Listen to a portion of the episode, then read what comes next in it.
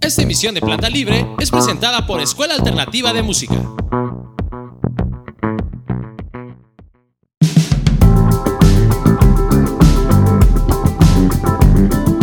Planta Libre, el único podcast de arquitectura para todos.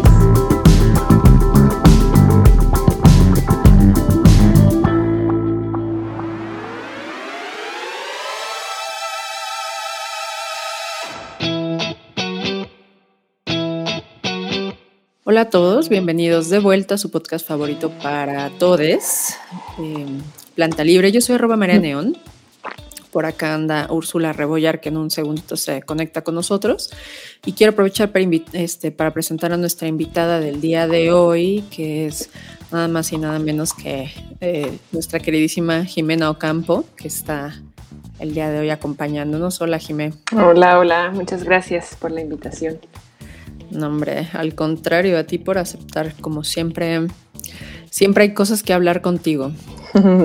¿No? Sí, Sí, bueno, por ahí, por ahí tengo otro tema, pero eso ya se los propongo al final o por fuera de esta sesión para no spoilear. ah, bueno, perfecto, me parece fabuloso. La verdad es que, bueno, para quienes nos han escuchado y nos han seguido, como siempre, a través de nuestras, nuestros canales de comunicación, porque de pronto ya decir redes sociales ya está como muy, muy evidente.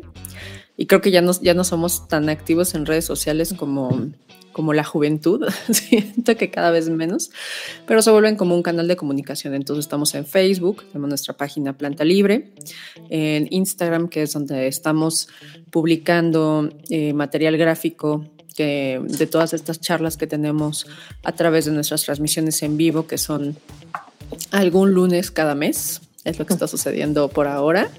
Y, después nos pueden escuchar en nuestro formato habitual de, de, audio en Spotify. Y si ustedes nos están escuchando a través de Spotify, pues conéctense ahí a YouTube, suscríbanse, denle clic a la campanita y van a recibir notificaciones de cada vez que tengamos una transmisión en vivo. Y la ventaja de las transmisiones en vivo, además de que pueden conocernos, vernos, eh, lo más importante es la interacción eh, en vivo que pueden tener con nuestras invitadas, invitados, invitades. Entonces, pues bueno, eso es como el, plus. Entonces en Instagram nos pueden seguir como arroba plantalibre.podcast y en Twitter, que la verdad es que creo que desde que fue comprado es un lugar más incómodo para estar. Eh, estamos como guion bajo planta libre. Entonces, pues bueno, ahí andamos por allá también. Y pues bueno, ya saben que si ustedes quieren invitarnos un café o lo que sea, pues ahí tenemos nuestra página en Patreon, que es patreon.com eh, barra planta libre, para que pues ahí se puedan eh, poner la del Puebla si ustedes quieren. Y como siempre, pues este, este proyecto siempre ha sido y siempre será eh, pues gratuito. Entonces, pues muchas, muchas, muchas gracias a todos por escucharnos, suscribirse. Seguimos recibiendo sus mensajes de personas que nos van conociendo y que se empiezan a aventar como el maratón. Digo, ya estamos cerquísima de los 200 episodios y pues yo creo que ya vamos para unos seis años de vida. Este año cumplimos seis años, entonces sí ha sido una carrera de, largo alcance y, ha sido fantástico compartir estos años con ustedes y acompañarles. Y en esa historia de, tanto tiempo, de tantos años y tantas vivencias, pues Jimena y Paquico, que no está ahorita porque no lo invitamos. Realmente, no lo invitamos a esta ocasión, este, pues ustedes han, sido parte importante también de, esta historia y siempre, siempre me sorprende cómo no paran de, reinventarse, de, de estar buscando, de estar proponiendo, de de estar moviéndose, de estar caminando. Entonces, pues bueno, algunos eh, ya se acordarán o no se acordarán, si no se los recuerdo. Jimena Ocampo, pues es eh, una de las, es fundadora, cofundadora del proyecto Deriv Lab, que ya también tiene sus buenos años existiendo. Y a través de Deriv Lab y, se han derivado un montón de, de brazos, ¿no? Que se extienden por, por todo lo relacionado con, con la ciudad sobre todo, ¿no? sobre todo con la ciudad. No podría decir que es meramente eh, solo el urbanismo per se o la arquitectura o la psicología, sino que ustedes siempre están permeando eh, muchos aspectos en torno a, a, la ciudad, el pensamiento de la ciudad, el caminar. Eh, que a propósito en su momento también existió la editorial El Caminante y apenas vi que ya tienen ahí unas nuevas publicaciones que no sé si El Caminante revivió o no, pero pues también sabrán que, que ellos están detrás de este proyecto que siempre me ha parecido fantástico, que se llama Leer la Ciudad, en donde es una especie como de, bueno, es un club de lectura de temas en torno a la arquitectura y a la ciudad donde tienen unas charlas eh, muy interesantes que ustedes pueden consultar todavía hoy por hoy buscando hashtag leer la ciudad y enterarse de, bueno, yo quiero leer algo y no sé qué y buscamos alguna recomendación. Entonces Jimena se dio a la tarea de charlar con, con muchas personas, eh, fantásticos ponentes, para hablar de estos libros tan interesantes que, en ocasiones debo confesar, pues uno va retomando ideas, pensamientos. Entonces siempre, siempre han estado ahí para poner el tema de conversación. Y adicional, otros de sus proyectos, eh, pues son las derivas, ¿no? Entonces han andado caminando varias ciudades de, del mundo, por decirlo así, de alguna forma muy general y eh, ya después nos platicará, ahí les daremos un tiempito para que nos cuente un poquito de en qué ha terminado todas estas experimentaciones, pero sin duda eh, Jimena ha sido una de las voces más importantes que tenemos eh, mexicanas que, que, que tocan temas de ciudad, que hablan sobre urbanismo y que no se para de, no para de andar, entonces, en, el sentido más literal de la palabra. Entonces, Jimena, pues viene a hablar hoy de otro proyecto más, que es otras, otras maneras de ocupar el espacio. Sí, ¿no? ¿O lo dije mal? ¿Otras formas de ocupar? No, otras maneras. No, sí, sí, maneras. Otras maneras de ocupar el espacio. Y em, digo, además de, la amistad que, me une a ella, pues soy admiradora de, su trabajo. Entonces, seguí el proyecto como desde que creo que medio se gestionó. Ya ahorita nos contarás un poquito si fue, em, no sé si yo tengo la idea de que fue un poco azaroso, ¿no? Como que en algún momento andabas ahí caminando y y te llamó la atención porque yo recuerdo que no era como tal cual un proyecto proyecto, sino que empezaste a ver mm. personas haciendo cosas en el espacio y esa es la percepción que tengo, ¿no? Que el simple hecho de, de andar, de recorrer espacios, que es lo que ustedes siempre han hecho, y de ser muy buenos observadores, podría decirse, mm. eh, es que nace esto. Pero pues ahora sí, Jimena, eh, fue una pequeña introducción ahí medio, medio veloz, pero para que todo no, bien bien cómo, cómo va esto. Sí, súper buenísimo. Bueno, primero, este, como recuperar tus ideas de introducción, este, creo que sí, eh, importante rescatar la amistad y como esta complicidad entre, entre los proyectos. Por ahí recuerdo como una, una vez que estuvimos en este programa, pero ahora sí como en, en, estudio, ¿no? Ahora estamos a, la distancia, pero alguna vez sí pudimos estar como con ustedes presencialmente eh, y bueno, pues otras veces, ¿no? Que participaste en leer la ciudad en la, en la Vasconcelos, por ejemplo, o sea, sí, pues muchos años de, de amistad y hacer proyectos este, juntas y juntos, ¿no? Eh, y, sí, bueno, Derib Lab ya tiene 10 años, justo estamos cumpliendo en estos días, este, 10 años y ya de repente sí se siente el cansancio y, las ideas ya no, tal vez ya no llegan tan fácilmente, pero, pero bueno, ahí, ahí seguimos intentándole. Y, sí, este proyecto del que hablas, eh, otras maneras de ocupar el espacio público, Sí, surgió, creo que como tú dices, de manera muy azarosa. O sea, sí, como lo más formal del proyecto, digamos, este, lo desarrollé con, con una beca del FONCA de jóvenes creadores, pero como en otra ocasión he estado revisando como archivo fotográfico, por ejemplo, de este, de los viajes de derivas y como de otros proyectos, y me he dado cuenta que eso, como que yo llevaba muchísimos años ya viendo este tipo de cosas y como que tal vez no le ponía como un nombre y una estructura, pero sí ya me sentía como atraída hacia estas como ocupaciones, se podrían decir como informales o, no diseñadas del espacio público, ¿no? Entonces, por ahí tengo, por ejemplo, cuando hicimos las derivas por, por China, ¿no? Sobre todo en Guangzhou y Hong Kong, un montón de cosas así de gente durmiendo en lugares así muy raros, este, personas jugando cartas o juegos de azar así en una, en una jardinera, o sea, como en un, en, un lugar que no está diseñado para, como para ese tipo de actividades. Y como que me llamaban la atención, pero pues yo no, como que no le prestaba mucho detalle a por qué o qué significaba ni nada, ¿no? Y más bien, eh, después como que fui a lo mejor anotando algunas ideas, pensando que me gustaría hacer como una especie de inventario, como eh, sí, como una cosa muy ya más detallada de qué, qué era el tipo de cosas que, que, yo observaba. Y en una de esas aplicaciones al, al, Fonca, pues como que salió la idea del proyecto.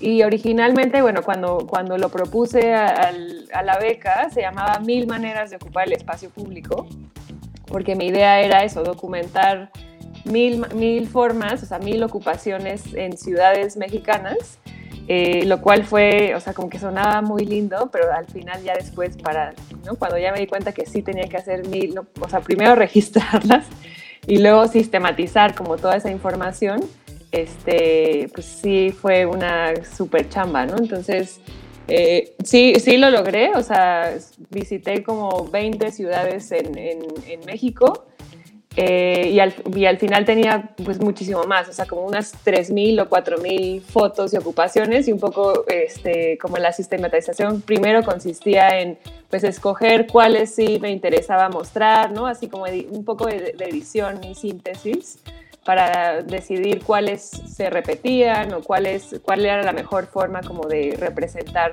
una, un tipo de ocupación, ¿no? Este, entonces, bueno, como por ahí, por ahí surgió más o menos, eh, pues como la idea y así inició. No sé si quieres como que te cuente más cosas o si quieren como alguna pregunta como más específica. Si no, me, lanzo. Te lanzas. Em, pues yo pensaría que creo que creo que a veces a mí lo que me parece, o sea, no es tal cual una pregunta, sino un comentario, como dicen siempre. Em, a mí me, llama mucho la atención cómo es eh, que el espacio público es el único y genuino espacio democrático. O sea, creo que, creo que eso es lo que más me, me, me llevó a reflexionar ver toda esa serie de imágenes que ibas compartiendo a lo largo de, todo este tiempo que no solo documentaste, sino que eh, curaste, ¿no? Que fuiste como separando.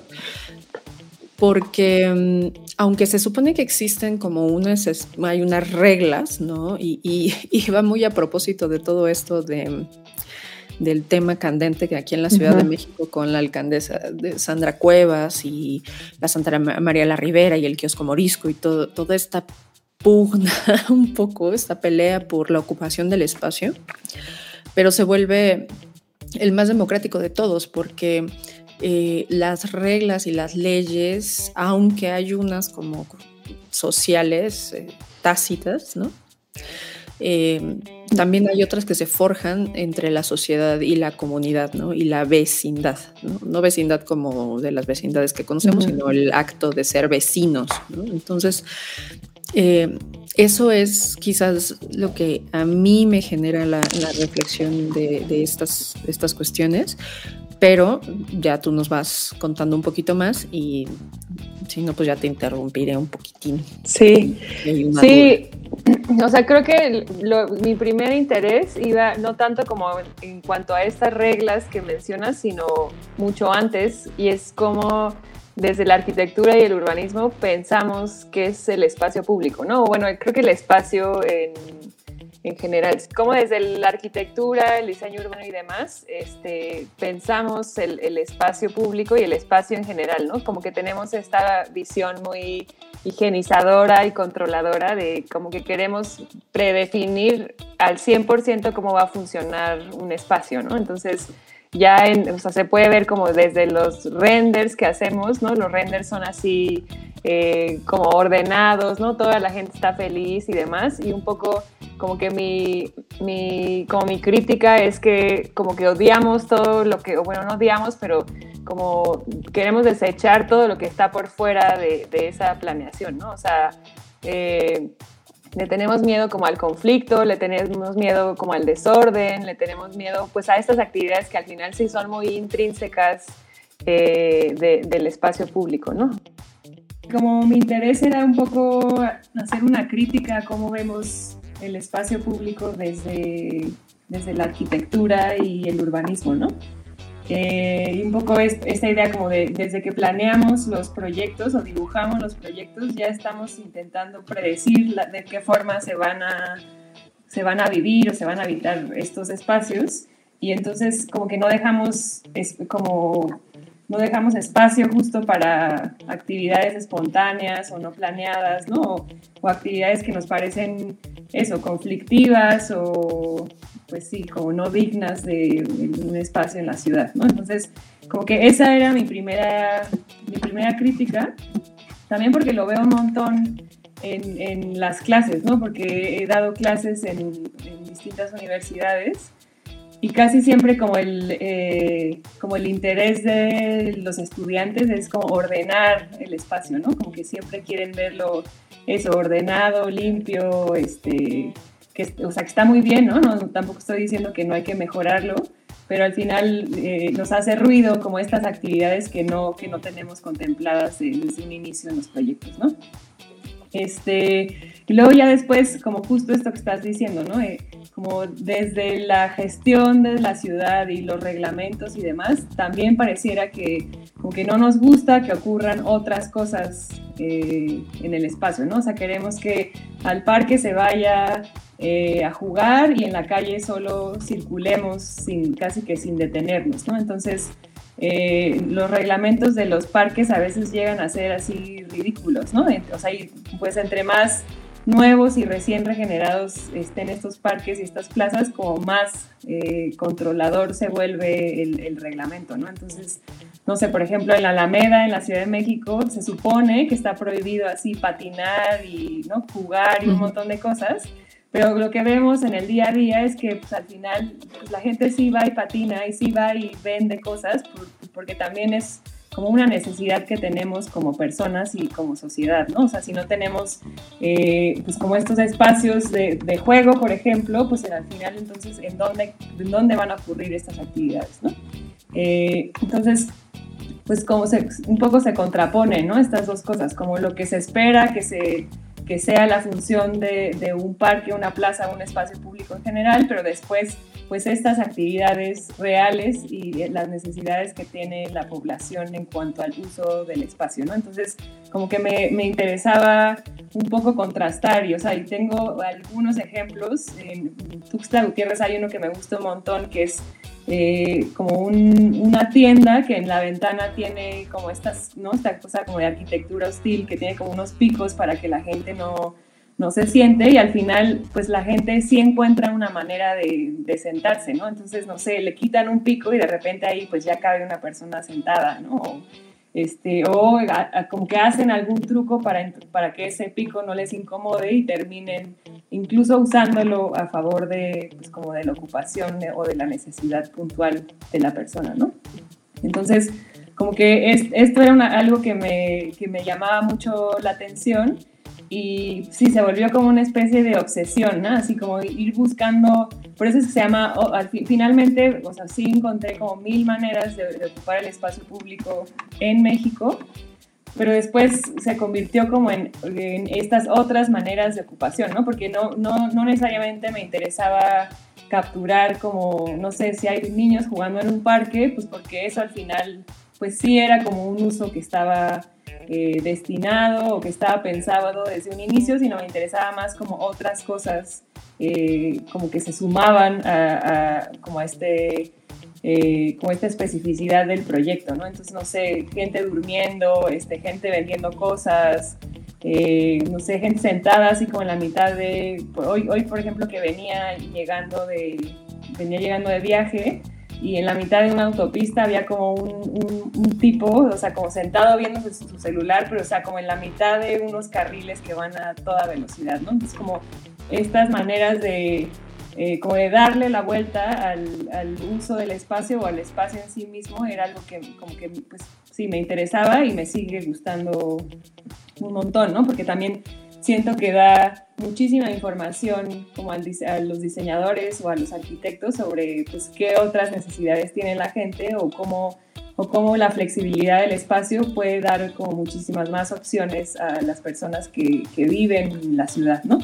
Eh, entonces, eh, sí, pues como que en, o sea, el proyecto inicialmente era en estas ciudades en México eh, y al final lo que hice es, o sea, lo, lo, sigo haciendo porque te digo, es como un interés muy personal y pues al final es inagotable, ¿no? O sea, es como un, realmente es como un archivo, un catálogo que es en continua expansión porque al final aunque siga, aunque vuelva a ir a una misma ciudad a la que, ya visité, pues voy a encontrar como unas otras cosas, ¿no? Que creo que eso también es, es interesante, ¿no? Como que son, son actividades o acciones que eh, son, muchas veces son espontáneas y a lo mejor nunca las voy a volver a encontrar.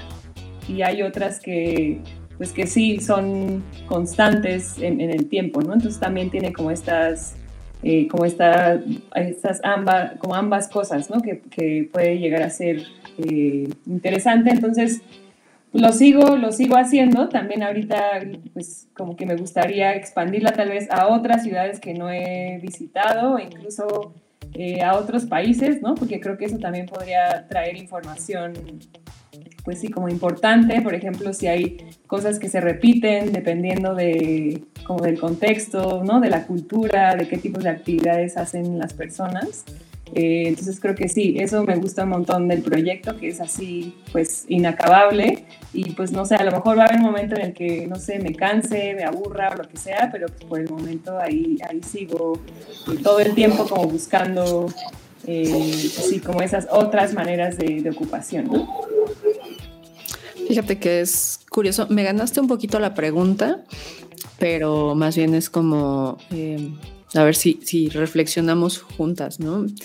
Eh, si has estado ya en otros, en otros países que no son México y creo o, o también me parece muy acertado en esta manía que tenemos arquitectos y urbanistas de tratar de sobre ordenar, sobre diseñar, sobre controlar, ¿no? Somos, somos como, eh, como que no damos tregua a, no sé, incluso hasta para sorprendernos de cómo la gente podría ocupar los espacios que diseñamos.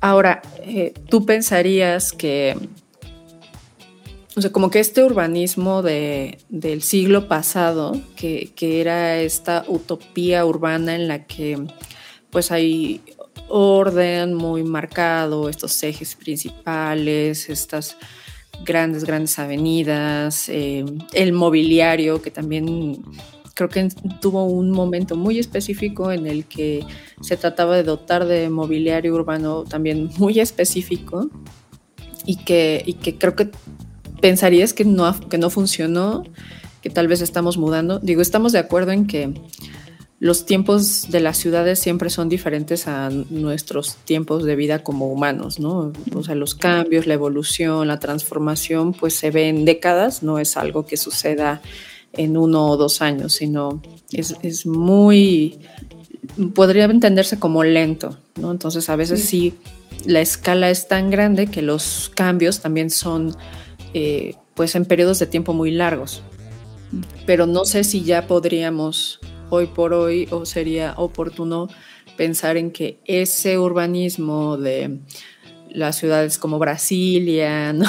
este, sigue siendo vigente hoy en día o no, pero basándote quizás únicamente en lo que has observado al hacer esta compilación de, imágenes y de actividades, porque más allá de solamente ser como fotos bonitas o curiosas, porque muchas son peculiares, ¿no? en la forma en la que la gente se las ingenia para apropiarse del espacio, ¿no? O sea, como, como una banqueta, si de pronto tiene una manta en el piso y algunos productos ya se vuelve un, espacio de vendimia. Y esa misma banqueta, eh, si tiene un cochecito de hot dogs, cambia por completo, ¿no? Y, y, eso puede suceder en el, en el, mismo día. O sea, también como que la cuestión del tiempo y la permanencia en el tiempo, pues es muy variable, ¿no? O sea, no, no estás descansando todo el día en una banqueta, pero pues hay otras actividades que suceden en el Inter y, cómo, te cómo ideamos utilizarlas. Entonces, regresando un poco a la medio reflexión un poco extraña, este, desarticulada, es tú en función de lo que has observado a lo largo de, esta compilación, ¿qué te hace pensar de estos preceptos del urbanismo del siglo pasado que creo que hoy por hoy se siguen enseñando en las escuelas de urbanismo y arquitectura y que tal vez algunas ciudades en crecimiento están tratando de implementar, que además de eso, pues ya obedecen a otras cosas como ubicación geográfica y demás, ¿no? Porque a veces esos trazos también no son precisamente los más adecuados en, ciertas latitudes. Pero bueno, más allá como de esas condicionantes eh, geográficas, ¿tú qué pensarías de, de mi planteamiento un poco raro, Jimena, lo siento. No, no, eh, sí, creo que lo, he pensado un montón también. Eh, obviamente no tengo como una respuesta así muy certera, pero sí creo que, eh, creo, o sea, creo que es imposible como ese control absoluto, ¿no? O sea, justo se, se intentó todo el siglo pasado y creo que el ejemplo que pones de Brasilia es buenísimo porque como que se tenía esta idea de una ciudad que iba a funcionar perfectamente, ¿no? Que tenía como las zonas así súper súper bien organizadas, especificadas y demás. Y un poco lo que se ha demostrado es que eso no, o sea, como que esa, ese orden y esa como racionalización del espacio y de la ciudad, pues no funciona, ¿no? Porque nuestra vida como personas tampoco funciona así, ¿no? Y al contrario, lo que ha, lo que ha traído como consecuencia es pues lo que vivimos en nuestras ciudades todos los días, ¿no? Así congestión, este, desigualdad en la ciudad y un montón de otras cosas que pues ya serían como otra clase de, de, urbanismo. Pero, o sea, te digo que me gusta mucho el ejemplo porque justo en mis clases utilizo mucho eh, estas, estas imágenes y fotos de Brasilia, de cómo pues la pensó, ¿no? La, la pensaron estos arquitectos, Lucio Costa, eh, como tomando como referencia a Le Corbusier, ¿no? De que iba a, funcionar como todo ordenado y todo limpio y demás, pero al final como las necesidades de la gente pues, se, se sobreponen, ¿no? Se ponen sobre eso y hay unas fotos muy bonitas, en este momento no recuerdo como el nombre del, del, fotógrafo, pero como las fotos del ya el día a día de la gente, cómo está este, ocupando esos espacios de Brasilia que son así inmensos, este, ¿no? Como con una escala cero humana, ¿no? Descomunal. Carro, exacto. Pero como al final las personas se las arreglan para ocupar esos espacios, ¿no? Entonces hay una foto, por ejemplo, creo que son de Iwan Van, eh, una foto de, de, la Catedral de Brasilia con unos carritos así de venta como al frente, ¿no? Entonces esa me encanta, es así como, como que siempre me pregunto qué pensarían estos arquitectos, ¿no? Oscar Niemeyer y Lucio Costa viendo que hay como este carrito totalmente fuera de lugar, ¿no? Porque para ellos esa era seguramente la zona, no sé, de monumentos o de cultural o lo que sea, y lo comercial se tendría que ir a hacer a otro lado, ¿no? Pero pues al final eso, eso no, no, funciona así, ¿no? Eso no existe. Nosotros como que no tenemos una manera de vivir la ciudad así de, de racional, ¿no? Este, entonces, como que también dentro del proyecto, pues sí, o sea, el proyecto era muy, pues como sistemático, ¿no? Al final era tomar unas fotos y luego como analizarlas y clasificarlas. Ahorita podría contar un poco como de esas categorías que yo eh, pues como que me inventé o a las cuales llegué.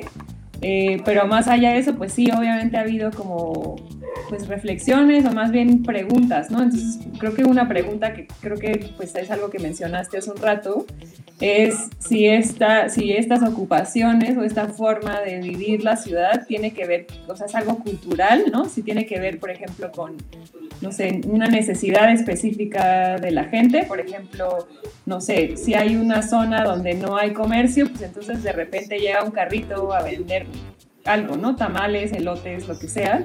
Y eso está cumpliendo, o sea, como que está ayudando a que se cumpla, o sea, que se satisfaga una necesidad, ¿no? Es decir, la necesidad de que alguien compre comida y la necesidad de que alguien venda, porque eso también es un trabajo, ¿no? Es un empleo, pues, digno, ¿no? Eh, y la pregunta, la pregunta de si eso también se puede como diseñar, ¿no? O sea, Richard Sennett tiene pues todo, todo un libro que se pregunta si ese desorden puede pues diseñarse o a lo mejor por lo menos como empujarse un poquito para que ocurra, por ejemplo, en estas ciudades que son mucho más como más estrictas y más, no sé, ciudades, por ejemplo, europeas o Estados Unidos, en las que pues casi nunca vas a ver una actividad por fuera del lugar, por así decirlo, ¿no? es un poco como que su, tesis es que eso sí se puede diseñar, ¿no? Y que hay como muchas estrategias ya del diseño urbano y de la arquitectura que podrían ayudar a que como que el espacio, en lugar de que, de que sea muy rígido, que sea más flexible y ocurran actividades como pues sí, más espontáneas o, o que a lo mejor no, no, tengan mucho que ver como con la función específica con la que se pensaron, ¿no? Entonces, para mí como que todo el tiempo estaba en esta pregunta, ¿no? Si, si, si es cierto que se puede diseñar, es decir, si estas actividades también podrían ocurrir en otras ciudades pues más nuevas o como con reglas más rígidas o si es una cosa muy pues de nuestras ciudades, ¿no? Que al final pues estas necesidades siempre van a existir. Eh, por supuesto no tengo una respuesta. Eh, claro. Creo que es algo que me interesa como seguir pues analizando y tal vez preguntándome. Pero pues sí me parece interesante también para, pues, para que no sea solo una cuestión cultural, ¿no? De, ah, es que así somos los mexicanos o los latinos o, las ciudades del sur global o lo que sea. Exacto, sí. Pues posiblemente esas cosas también podrían ocurrir, no sé, en Boston o en Londres o en otra ciudad que creemos que es muy ordenada, ¿no? Es que eso es justamente, te digo que parece que estamos conectadas, o quizás tenemos las mismas inquietudes también, porque ahora ya no, o sea, no sé, como que las fronteras se generalizan de alguna forma, ¿no? ahorita que dijiste el sur global y de pronto, pues estos pensadores o escritores que en su mayoría pues son hombres blancos pertenecientes ahora a este no tan nuevo pero más em, más mencionado norte global, que, que obedece también como a una forma de ver la vida, ¿no? De, de ver la vida, de afrontarla y de una educación muy específica. Entonces, no sé, de pronto pensar que, a mí me cuesta trabajo, no, no tanto porque ah, somos latinoamericanos y tenemos la candela de ser pícaros y de brincarnos las reglas, sino que em, de pronto me, me, pone a pensar por qué hay tantos desplazamientos, digo, sin, sin meternos como en geopolítica o en un tema macroeconómico, por qué hay tantos desplazamientos de eh, gente del norte global hacia países eh, del sur global, ¿no? Y creo que una cosa, más allá del tema económico, como dije, obedece a la posibilidad de encontrar diversas expresiones en todos los sentidos, ¿no? En el sentido cultural, eh, espacial, a veces sexual, o sea, e, esas cosas de, que salen de, del ordenamiento, ¿no? Y no solo del ordenamiento territorial y urbano, sino como del ordenamiento del ser per se, ¿no? Como que en el más profundo del core. Entonces, eh, seguramente se podría diseñar, pero pensando en cuántos prototipos de carritos de comida podríamos tener, porque no necesita el mismo carrito de comida el que va a vender mangos enchilados que el que va a vender tacos de canasta o del que va a vender tacos de guisado o de quien va a vender la ayudas. o sea, y, los tres satisfacen una necesidad que es vender algo y alimentarse.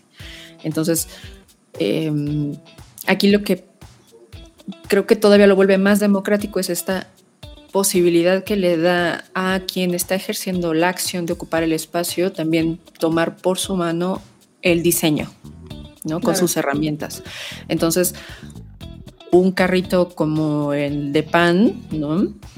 Puede tener la canasta de pan arriba y depende de si venden atole o café, tienen un escaloncito en donde va a ir ya sea la olla del café o la olla que usan para el atole, ¿no? Por decir así. Entonces, cada quien va adecuando como una misma herramienta de movilidad, ¿no? la que sea, o para transportarse o para sentarse en el lugar. Y esa participación es la que creo que también da el sentido de pertenencia, ¿no? Entonces, pues no sé, de pronto pensar en qué, qué tanto se puede limpiar, ¿no? Como estéticamente hablando, nos, nos mete como en una disyuntiva ahí un poco rara. no sé. Sí, sí. O sea, creo que, creo que, o sea, muchas ideas interesantes que acabas de decir. O sea, creo que por un lado, esta, esta idea como de lo ordenado y lo limpio es totalmente, ¿no? Es como colonial, ¿no? Es, es, decir, hay una estética y hay una forma de organización que debería ser hegemónica y todo lo que esté por fuera de eso hay que desaparecerlo o esconderlo, ¿no? Eh, entonces, como que es, es, muy raro porque... Del clásico, ¿no? Los griegos, desde allá viene. O sea, como que por un lado está, esto que tú dices de hay mucha gente del norte global, ¿no? No me gusta decirlo así, pero bueno, es como un término muy actual, viniendo a, a nuestras ciudades. Y por otro lado estamos aquí en las escuelas de arquitectura y diseño urbano enseñando pues como lo que estas personas están dejando atrás, ¿no? Que es que eso, que la banqueta tiene que estar limpia y que solo se, o sea, la calle solo es para movernos de un lugar a otro y que si va a haber un espacio de juego, tiene que ser forzosamente en un parque, una plaza diseñado para ese fin, ¿no? Este, entonces por ahí creo que hay una cosa muy rara en la que, o sea, como que también es un acto pues como colonial o neocolonial de nuestra parte, que siempre queremos ver como hacia el, hacia el otro lado, porque eso es lo, lo ordenado o lo estáticamente bello o lo que sea, ¿no? Eh, y, y, entonces creo como que ahí sí hay una deconstrucción que necesitamos que haya, ¿no? En, en, las escuelas, o sea, al final... Eh, o sea, creo que eso es, eso es muy valioso, ¿no? Pues hay, hay personas que están buscando justamente esa diversidad y ese desorden en el sentido positivo de, de, la palabra, ¿no? Porque el desorden también trae como muchos beneficios y posibilidades para la ciudad que se pierden cuando prohibimos como muchas actividades, ¿no? Entonces creo que por ahí hay como una pista interesante de, de sí, como de repensar qué es, qué es el orden o qué es lo bello, ¿no? Y por qué lo consideramos bello y si tal vez no es algo que como que nos han estado metiendo en la cabeza desde el primer semestre de, arquitectura cuando eh, sí, cuando nos enseñaron que Le Corbusier decía que, ¿no? que los espacios o la casa o la ciudad es una máquina de habitar, ¿no? Y entonces así es como seguimos pensando el espacio. Y, por otro lado, este, recuerdo, hay un libro que acabo de leer recientemente este, de Elizabeth Wilson que se llama The Sphinx in the City, que como que ella justo está relacionando la idea de como el desorden o el desdén por el desorden como con con las mujeres en el espacio público, ¿no? Entonces ahí también como que ella está haciendo una analogía de la mujer es al desorden y el hombre es como todo lo civilizado y lo que, ¿no? Como lo que está bien hecho y lo que está bien organizado y ordenado, ¿no? Y, como que ella está hablando también de cómo eh, históricamente, ¿no? En el urbanismo, este, justamente la ciudad está tratando de deshacerse del desorden y también de las mujeres en el espacio público, ¿no? Las mujeres o sea, como que la arquitectura las quiere eh, mantener en el espacio privado, ¿no? Como con, por una estrategia ahí ya moral, religiosa, ¿no? Y un montón de cosas a las que no sé si nos deberíamos meter, pero, pero me parece como muy, muy bonita esta analogía y justamente pues como la, la deconstrucción pues justo está ahí también, ¿no? Este, la mujer no necesariamente tiene que estar eh, eso, como en un espacio privado, ¿no? O sea, también pertenece al espacio público y, el espacio público también debería ser entonces espontáneo, eh, desordenado y diverso, ¿no? Entonces, este, por ahí que bien pusiste la, eh, la, referencia y es un libro que justo como que me ayudó a eh, pues eso, como a pensar en más referencias y a lo mejor a cerrar algunas ideas o preguntas que ya, que ya tenía y creo que ella lo maneja muy bien. Es como una crítica del urbanismo, sobre todo del siglo XIX y siglo XX, este, y habla de cómo pues todas estas ideas, ¿no? Al final queremos eh, controlar a la ciudad de la misma forma que, que hemos querido controlar, por ejemplo, el cuerpo de las mujeres, ¿no? Entonces creo que ahí si a alguien le interesa, si está, está interesante, solo está en inglés, tal vez sería una buena labor traducirlo al español. Y es, y es viejito, o sea, es como, bueno, no, pues de hace como 30 años o algo así, es como de los 90. Sí que está curioso porque creo que ya lo había mencionado en algún otro programa, eh, que no sé, como ya, como bien dijiste, de pronto aventurarse a las aguas de de los feminismos, de las ideas alrededor de los, de los feminismos eh, y, de cómo estamos eh, relacionándonos socialmente entre mujeres. Y hace no, no mucho tiempo escuchaba en, otro podcast eh, a alguien decir como esta, esta cosa de por qué queremos ocupar el espacio público, ¿no? Que estamos nosotras desde hace muchos años, nosotras las mujeres, como, este, eh, como el género, tratando de ganar espacio en el espacio público. Y, pensando como que el espacio doméstico es una especie de castigo para la mujer, ¿no? Como de no existencia, como no ostentación del poder.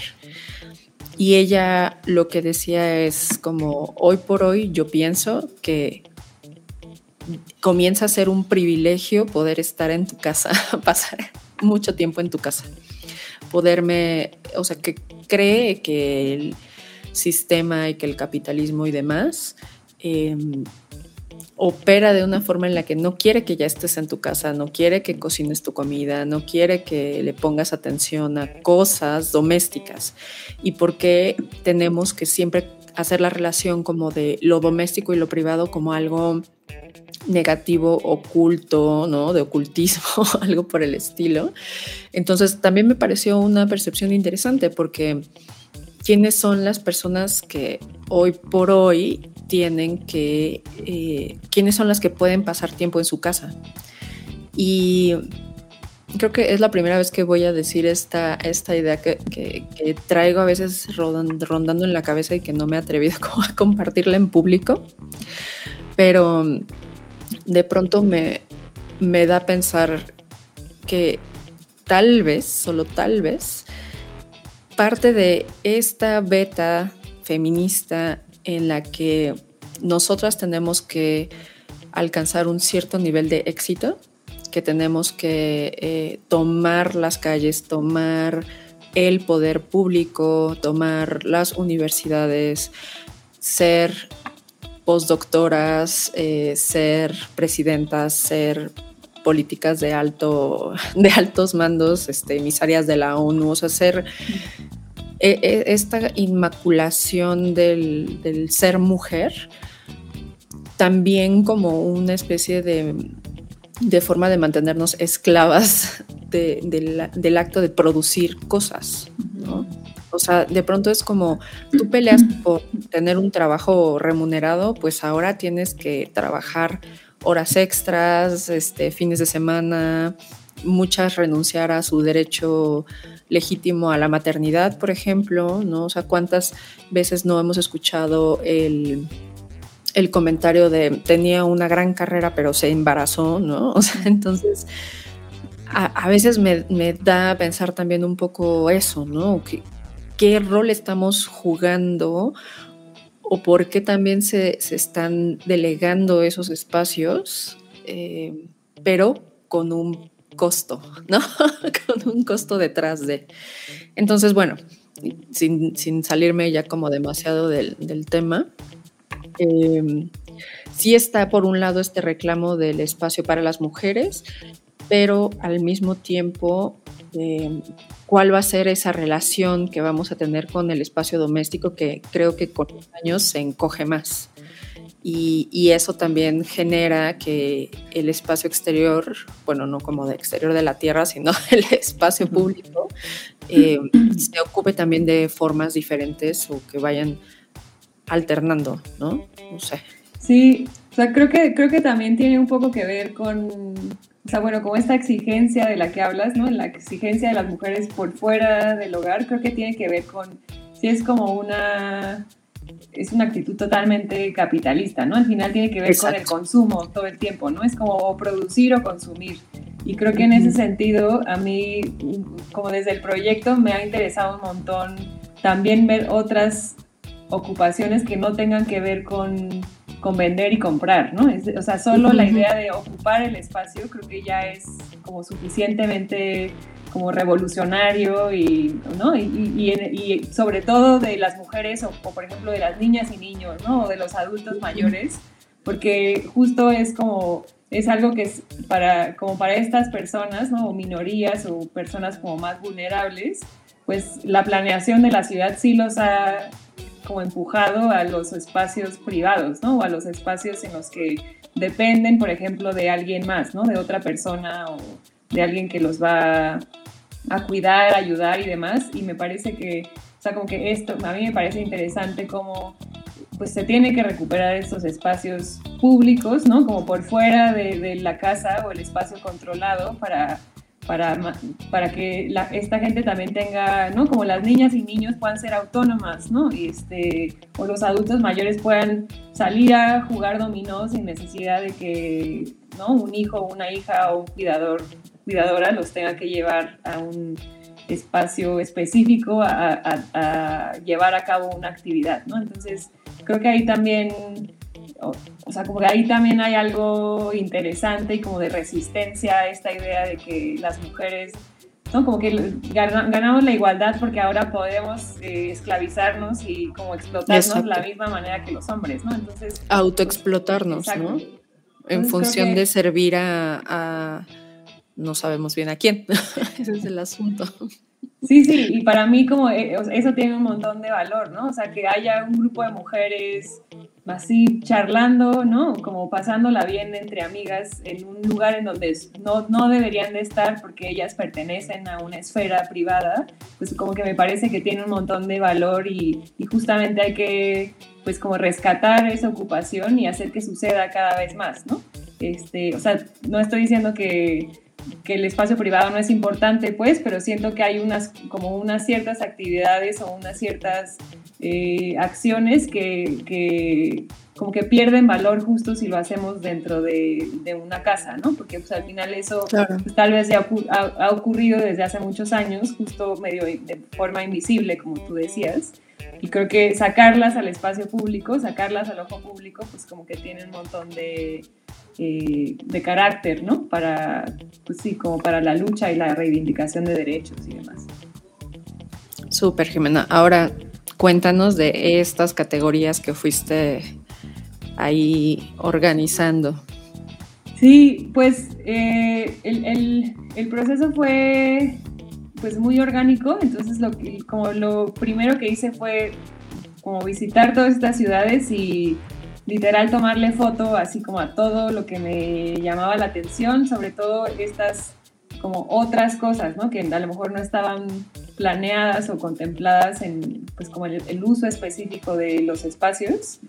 Eh, entonces, por ejemplo, hay una, bueno, ya después de hacer como todo el levantamiento fotográfico, lo que hice fue seleccionar las que por ejemplo, no se repetía, ¿no? Como para que realmente tuviera mil maneras de ocupación en, del espacio público en ciudades de México. Y este, después hice así un Excel aburridísimo, que eso ya casi que nadie lo ha visto, ni me imagino que lo verá, que pues era así como el análisis, ¿no? La, la sistematización de la información. Entonces ahí iba casi, casi una, cada ocupación tenía pues una fotografía, un dibujo como, ¿no? como medio un alzado de la ocupación y en, ese caso lo que me interesaba era no levantar el espacio, que es algo que hacemos ¿no? desde la arquitectura, así de hacer como la fachada o el corte de un espacio y, realmente lo que nos fijamos es sí, como en las medidas y en las características formales de ese espacio y a mí lo que me interesaba es lo contrario, ¿no? Como qué, qué es lo que está haciendo la persona o el grupo de personas en, en ese espacio, ¿no? Y a partir de, es, de ese como análisis definí unas categorías que tienen que ver con, por ejemplo, la ubicación geográfica, que en este caso es pues la ciudad en la que se registró esa ocupación, eh, la temporalidad, como es como cada cuánto, creo yo, ¿no? Porque ahí también hay un proceso de observación, pero no es que hice un análisis así súper profundo, porque eso obviamente me hubiera llevado toda la vida, sino era una cosa muy de observar y yo más o menos eh, como definir, eh, pues como las, la información de estas categorías, ¿no? Entonces esto era así eh, si era como una ocupación ocasional, si era este, como que ocurría más veces, ¿no? O una única vez. Y tal vez ahí había como, o sea, como en la definición, tal vez pues me equivocaba en algunas, pero pues no, como que no me quedaba a, no, no, es que regresaba el otro día a ver si esa ocupación seguía existiendo, sino que es, era un proceso como mucho más, eh, sí, como más rápido, ¿no? Más automático. Después Está la de permanencia, es decir, si la ocupación es como fija en un espacio o si se, ha movido o se va a mover. Eh, está el tipo de actividad, que realmente esa es como la más rica, ¿no? Que tiene que ver con si es una actividad comercial, si es una actividad eh, de cuidado, eh, de movilidad, este, ¿no? Como ahí, ahí, tengo como un montón de, de, de, actividades y luego subactividades, ¿no? Porque, por ejemplo, puede ser una actividad comercial y luego dentro de ese, no sé, venta de productos y luego dentro de esa puedo decir, no sé, venta de tamales, ¿no? Entonces ahí como que un poco la idea es que a partir de esa, como esa categorización, yo puedo ir como filtrando la información, ¿no? Entonces, si, quienes nos escuchan puede, quieren como ver de qué diablos estoy hablando, pueden ir al archivo web, que es así, si ponen otras maneras de ocupar el espacio público.com, ahí le salen como todas las, eh, las las ocupaciones y hay como un circulito que les permite filtrar eh, por eso, por, por, cada una de las categorías y subcategorías. Entonces, por ejemplo, ustedes podrían ver nada más así todas las actividades comerciales y luego podrían decir no sé, en Tuxtla Gutiérrez. Entonces, como que esa categorización y ese filtrado nos permite también como ir viendo eh, similitudes o cosas que solamente ocurren en ciertos lugares, ¿no? Entonces, por ejemplo, ahí podría este, decir, no, pues las bicicletas de carga, ¿no? Como estas famosas bicis tamaleras, pues casi que las observé en todas las ciudades de México, pero tal vez se, se usan para, para vender cosas distintas, ¿no? Entonces, no sé, en el sur del país puede ser, o el, el sureste puede ser para vender marquesitas, y no sé, en la Ciudad de México puede ser para vender como tamales, ¿no? Entonces, como que ahí va viendo eh, justo la ocupación o como la utilización de como ciertos elementos, pero la, con la, finalidad es, es, distinta dependiendo de, de, la ciudad o de la zona, ¿no? Eh, después hay otra que a mí, esta me gusta a mí un montón, que yo definí como tipo de ocupación, que aquí tiene que ver con, por ejemplo, si yo estoy ocupando el espacio solo con mi cuerpo o si estoy trayendo como un elemento externo, ¿no? Entonces es así, como solo cuerpo o trayendo elementos que puede ser lo que yo le puse ready made, que es eh, ready made es cuando, no sé, ahí traes como un objeto como en que encontraste, no sé, en tu casa o en otro lugar de la ciudad y lo traes y le estás como resignificando, le estás dando otro, otro uso del que tenía originalmente. Eh, y el objeto hecho a medida, que eso puede ser, o sea, como, no sé, el cajón para bolear zapatos, ¿no? Es como una cosa que se, que se construye o se diseña para una función en específico y la sigue cumpliendo, ¿no? Y nos permite como eh, realizar esas actividades en el espacio público. Y luego una última, que es como ya el hackeo de la ciudad, no sé, eh, por ejemplo, poner un clavo en un puente y entonces ahí con ese clavo entonces voy a poder colgar mi mochila porque resulta que yo me dedico a, eh, no sé, como a limpiar los carros en esa calle, ¿no? Entonces como que yo, ahí yo ya estoy haciéndole como una alteración a la ciudad, una alteración mínima, porque tampoco es que, sí, como que la esté afectando, sino que me permite eh, flexibilizar el espacio y o llevar a cabo como una actividad que no estaba contemplada en, en el diseño original, ¿no? Eh, después están como los atributos físicos, que eso tiene que ver con el material, o sea, es cuando ya tienes como un objeto externo, ¿no? Y eso es como el material, este, los colores y demás, que eso también como que permite organizar la información o como las ocupaciones de distintas maneras. Eh, está como la agencia, que este puede ser individual o puede ser grupal o colectivo. Y luego hay dos más que esos agregué como al final, ya cuando estaba trabajando en el, en el archivo web, y ahorita les, les platico un poco como del archivo físico. Eh, que tiene que ver como con el, el, tipo de espacio, es decir, aquí sí muy, como muy de la formalidad de si el espacio es un parque, si es una calle, si es este, un andador peatonal y demás. También con, con esta misma idea de que como que puedo entender cosas y filtro a partir de esta subcategoría. Y eh, como los objetos de ocupación, que esto también, pues esto me, pareció divertido eh, agregarlo, que es así, el objeto puede ser eh, por ejemplo, en este caso, la bicicleta de, carga, ¿no? Entonces, si yo le doy a esa bicicleta de carga, pues me va a mostrar como todas las ocupaciones que utilizan ese objeto en específico, ¿no? Este, y entonces ahí también como que te permite entender otras cosas, ¿no? O puedo decir... Sí, o ir agrupándolas semánticamente, ¿no? Exacto, exacto. y, y, puedo combinar también las, las, categorías, ¿no? O sea, yo podría decir, quiero ver este, el espacio de una vía urbana en cómo se ocupa en, no sé, este, Mérida, ¿no? Entonces, como que un poco lo que me interesaba es sea, porque yo tengo mi archivo, así como les decía, muy aburrido, que es un Excel, así que pues no tiene nada de atractivo y un poco lo que me interesaba es tener como una manera de mostrar la información, pero que también otra gente pueda utilizarla, ¿no? No sé, para entender cosas o simplemente para divertirse ahí, este, como viendo, eh, pues como unas escenas de la ciudad que pues son como una radiografía muy específica de un lugar en un momento del día o en un momento del año, ¿no? Y que probablemente, como les decía antes, pues nunca se va a repetir, ¿no? Tal vez sí, tal vez no. Claro. Eh, entonces, este es como el archivo digital, que es como lo último en lo que he estado trabajando todavía tiene ahí como algunas fallas, como que sigo trabajando, porque aparte yo no sé nada de la programación web, entonces tengo como unos amigos con los que he estado como trabajando y tienen esta cosa, por ejemplo, la, pantalla que estás mostrando es este, como que también un poco la idea es abrir el archivo para que otras personas me compartan. Colaboren. exacto, es como que si han visto algo específico o peculiar del lugar en el que viven, pues también pueden enviar su foto y este, y ya después como que yo la puedo publicar en, en el archivo, ¿no? Y entonces claro. permite un poco que, como les decía, pues el archivo sigue creciendo y está en continua expansión, ¿no?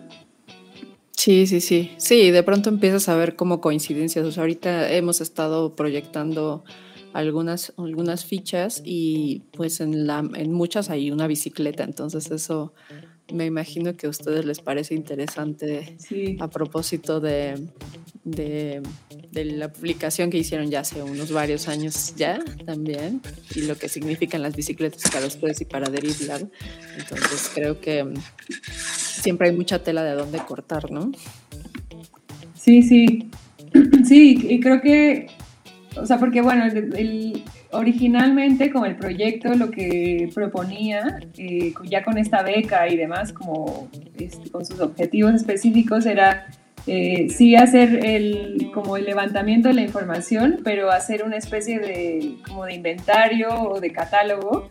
Y entonces lo que trabajé es como un, como un fichero, ¿no? Entonces cada ocupación, por aquí tengo algunas tarjetitas, no sé si se vaya a alcanzar a ver, pero... Sí.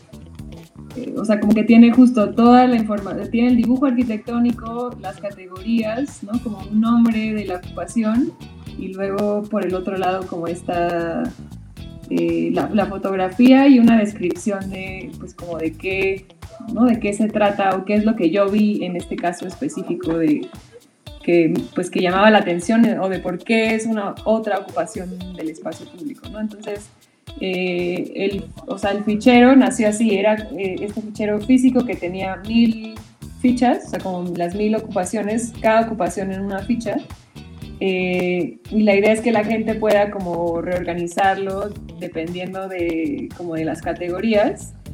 Pero también me interesaba pues esta parte más, ¿no? La parte web, pues para llegar a más personas que a lo mejor no van a poder consultar el fichero este, físico, ¿no? Porque aparte, pues solo, o sea, por ahora solo tengo uno, ¿no? Y se expuso en, en San Ildefonso, pero aparte era pandemia, entonces la gente no podía como tocarlo, ni manipularlo, ni nada. Entonces también por eso surgió la idea de...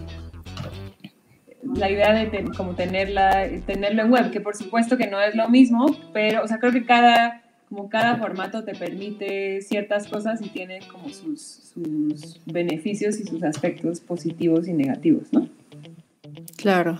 Sí, justamente estamos ahí aprovechando para compartirles precisamente cómo se ve la, cómo se ven las fichas. Y teníamos acá las fotos del fichero ya terminado, pulcro. Una parte muy, muy padre como el diseño gráfico. Entonces, igual esta, esta las estamos poniendo de la página de Derive Lab que ahorita les ponemos la liga para que la puedan consultar. Se los ponemos aquí en la pantalla para que no se lo, no se lo pierdan. Y bueno, Jimena, pues estamos cerca de, terminar por hoy, por hoy y por esta ocasión, porque ya ven que siempre, ustedes siempre tienen, tienen refil, permanencia voluntaria. Entonces, pues bueno, cuéntanos rapidísimo si, si hay algo más que quieras añadir sobre pues, el proyecto que nos vienes a contar y también quisiera como abusar de tu generosidad y que nos cuentes un poquito de qué van estas publicaciones de, de las derivas para que pues también pues aprovechemos el espacio y que nos hiciste el huequito de venirnos a visitar a la distancia. Sí, súper.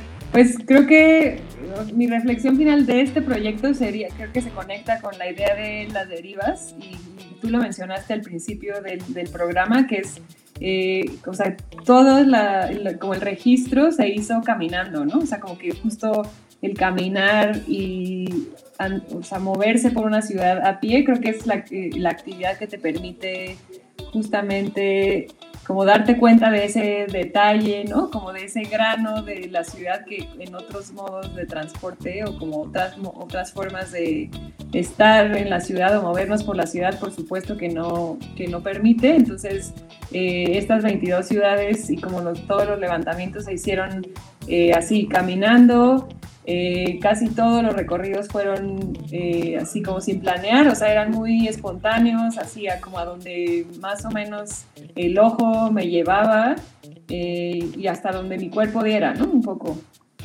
Este, y seguramente hay como un montón de actividades que, pues, que no vi, que se quedaron por fuera, pero pues tampoco, o sea, no era, una, como, no era un proceso tampoco de de agotar, ¿no? Todo, ¿no? No, es este ejercicio así perequiano del agotamiento de todas las ocupaciones, sino es pues, lo que vi en ese momento y creo que también por eso la idea de mantener abierto el archivo, porque seguramente van a haber otras cosas que, pues, con las que me vaya encontrando, ¿no? Y también eh, creo que todo el proceso fue durante la pandemia, entonces también me imagino que no era una ocasión como normal para, para visitar las ciudades y para como para observar la vida urbana, ¿no? Porque todo se modificó y todo, ¿no? Mucha gente estaba como dentro de sus casas. Por ejemplo, en Mérida me pasó que el, el gobierno municipal había como, o se había movido a todos los vendedores ambulantes del centro, entonces la, todo el centro de Mérida estaba así como vacío, ¿no? De, de, este tipo de actividades y tuve que salirme un poco más como a la periferia para encontrar así como al, eso, la vendedora de marquesitas y, este, y como este, estas cosas como más cotidianas y el centro de la ciudad se había quedado así como, pues, sin gente, o sea, solo gente como moviéndose de un lugar a otro, ¿no?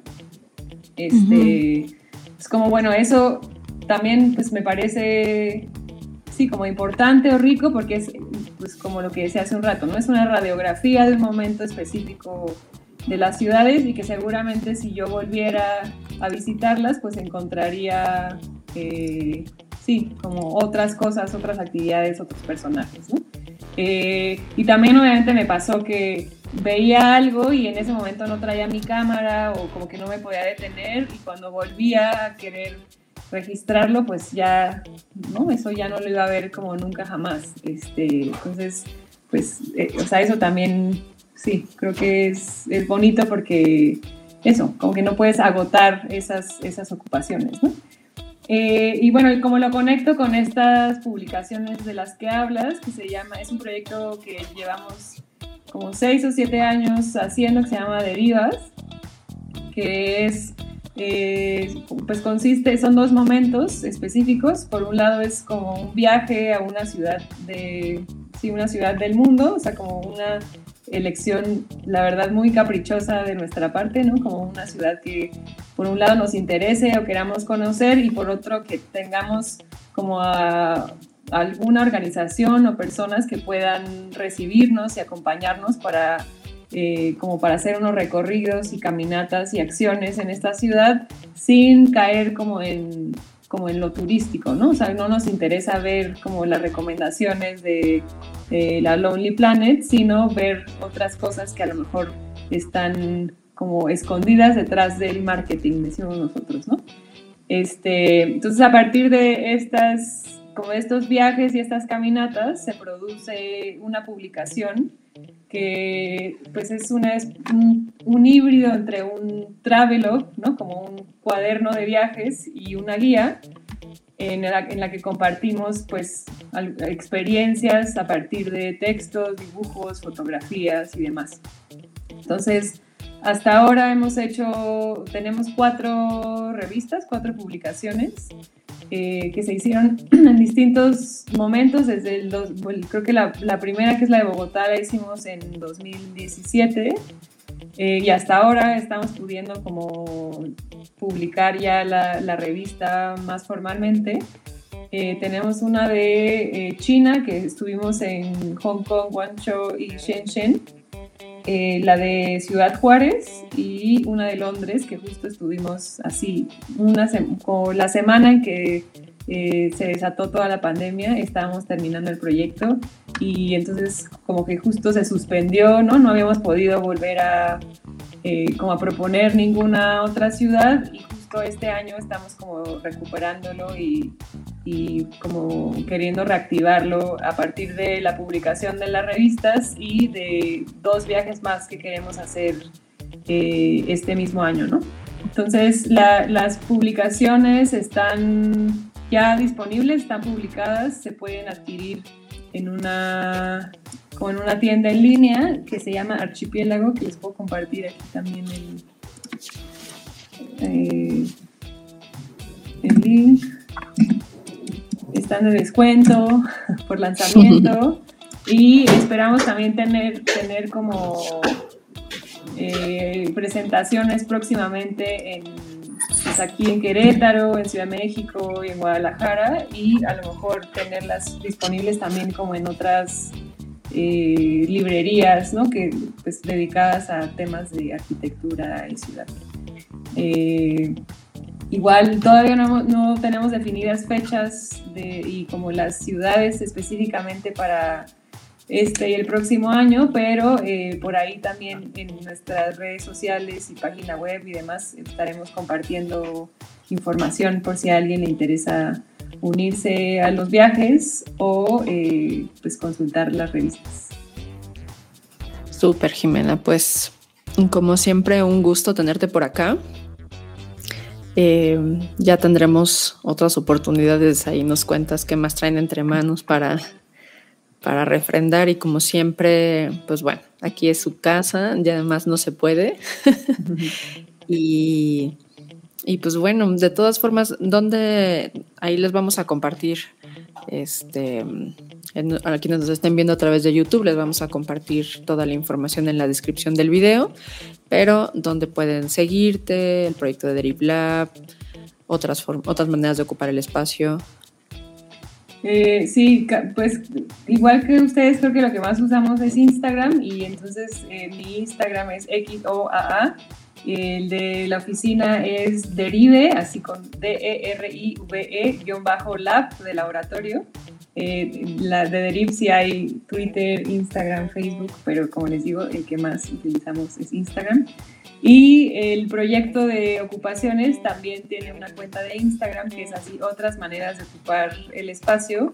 Y por ahí estoy casi siempre compartiendo historias. Muchas personas de repente me taguean cuando ven eh, como alguna ocupación simpática en la ciudad y por ahí las estoy reposteando y también poniendo eh, contenido de, pues, de mi archivo, ¿no? Que ya he estado, o sea, que yo ya sistematicé y que tiene descripciones y demás, ¿no? Entonces la idea es eh, ahí tener como un archivo un poco más eh, dinámico y eh, como el completo, digamos, y más curado es el que está en la página que les decía, es otras maneras de ocupar el espacio público.com.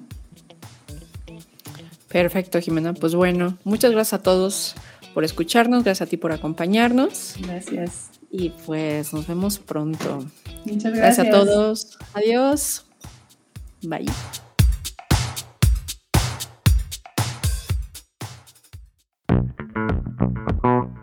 Esta emisión de Planta Libre fue presentada por Escuela Alternativa de Música.